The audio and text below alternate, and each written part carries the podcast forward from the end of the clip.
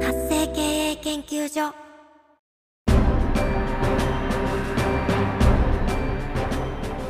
主婦やママさんのための独立企業の知恵袋。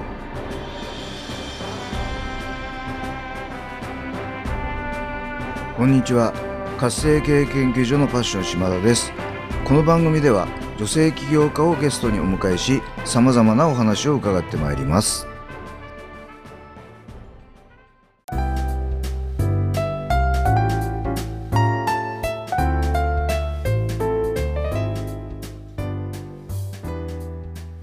さんこんにちは今回のゲストはエステサロンオーナー兼ラジオパーソナリティの清和てるみさんをお迎えしてお話を伺ってまいりますてるみさんこんにちはこんにちは。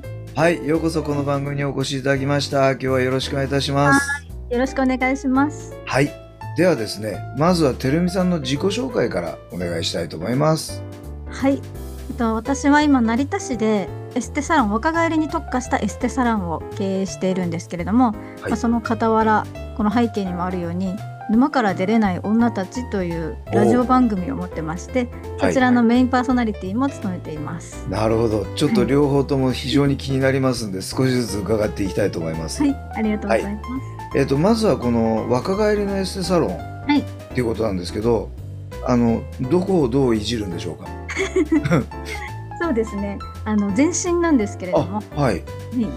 まず顔は一番大事だと思うんですけれども、はい。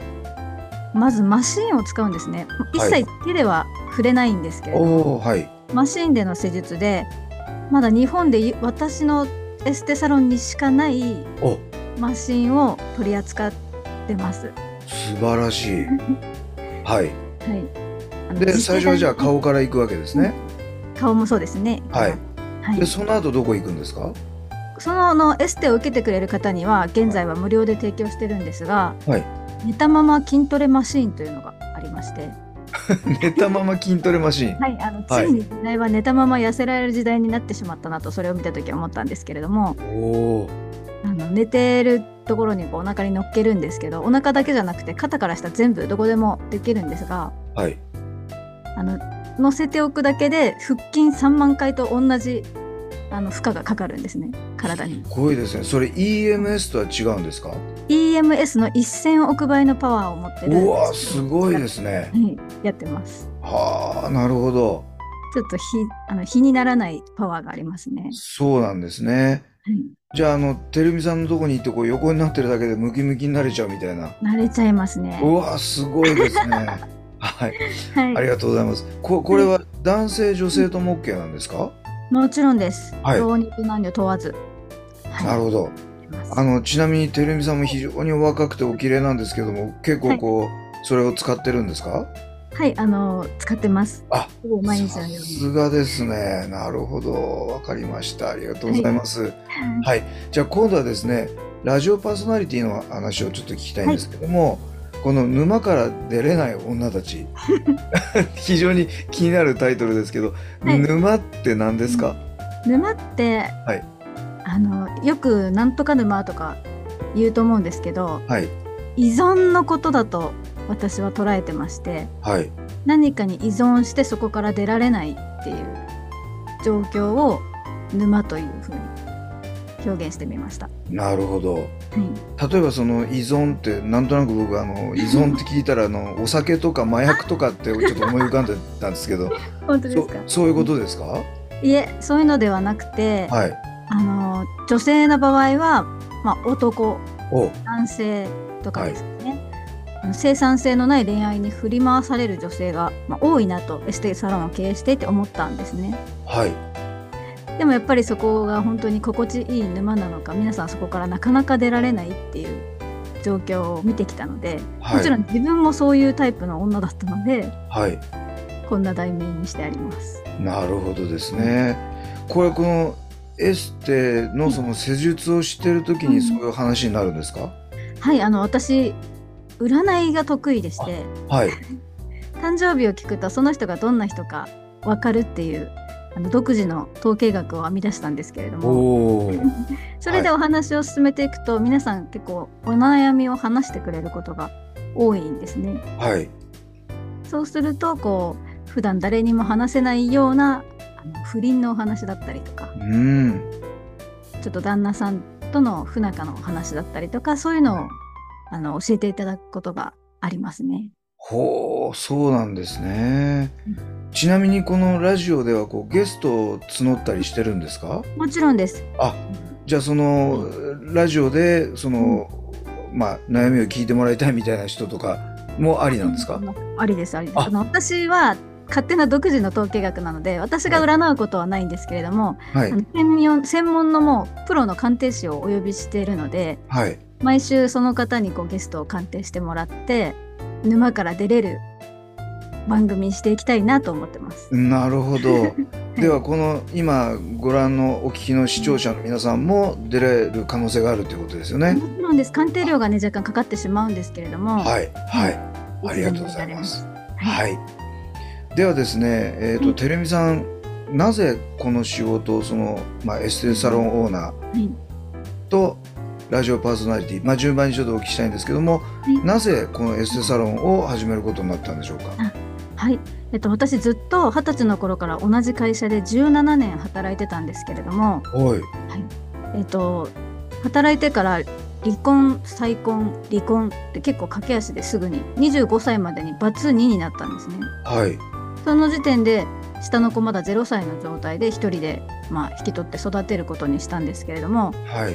28歳の時に自宅を購入したんですねしてみようと思って。はい。ただあのなかなか貯金がしづらくなってしまってやっぱ普通の会社員だったのではい。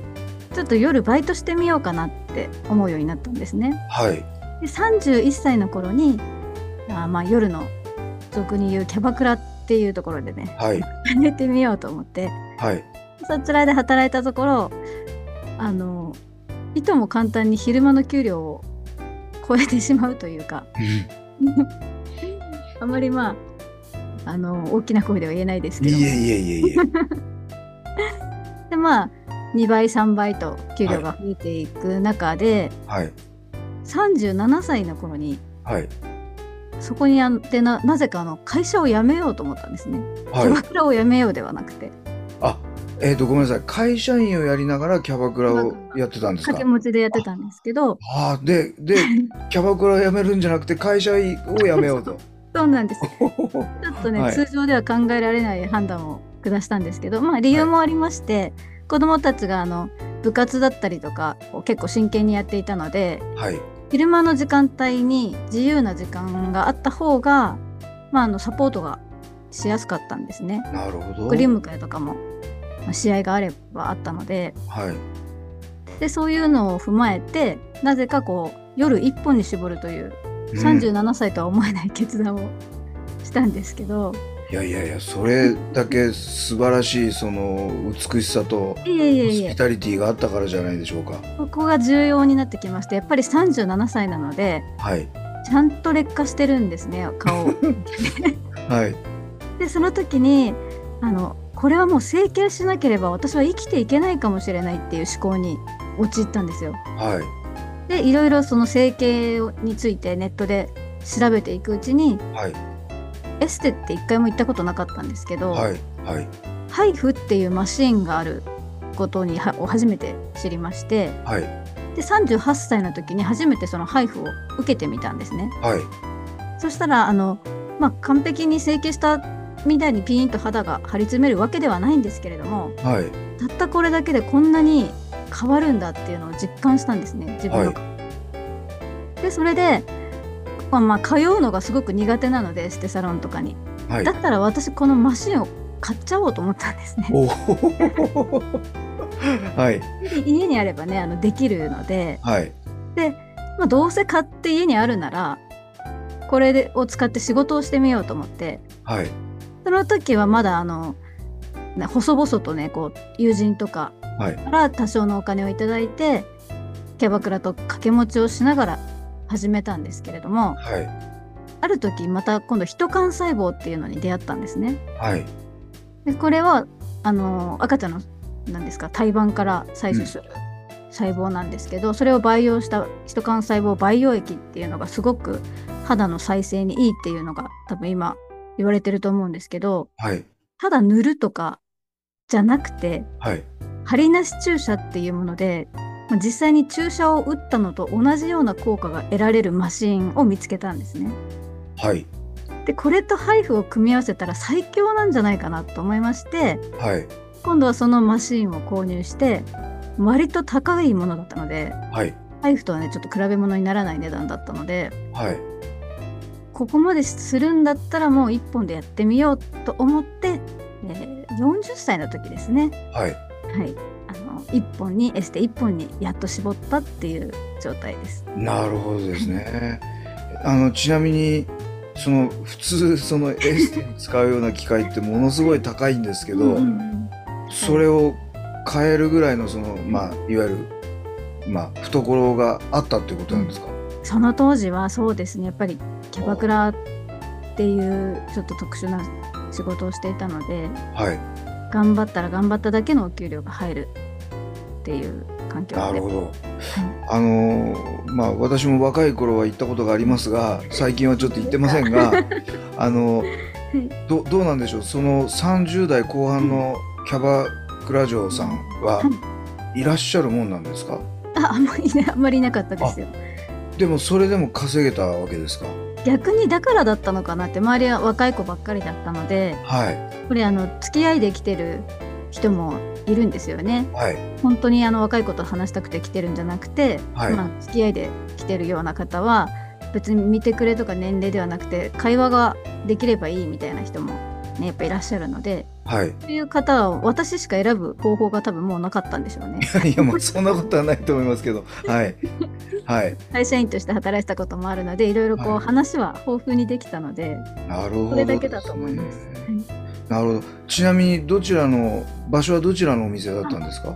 えーいろんなところでやったんですけど成田市だったり富里市お隣の富里市だったりあと、はい。茨城県の神栖市っていうところも働いたことあります。ああそうなんですねありがとうございますあのまだまだちょっと聞きたいことがたくさんあるので えっと今回ですね一旦ちょっとここで区切らせていただきますけども、はいあのまた次回ですね、えーちょっと続きをいろいろお話を伺いたいと思いますのでまたてるみさんよろしいでしょうか？もちろんです。はい、ありがとうございます。えー今回のゲストはエステサロンオーナー兼ラジオパーソナリティのえー清和てるみさんをお迎えしてお話を伺ってまいりました。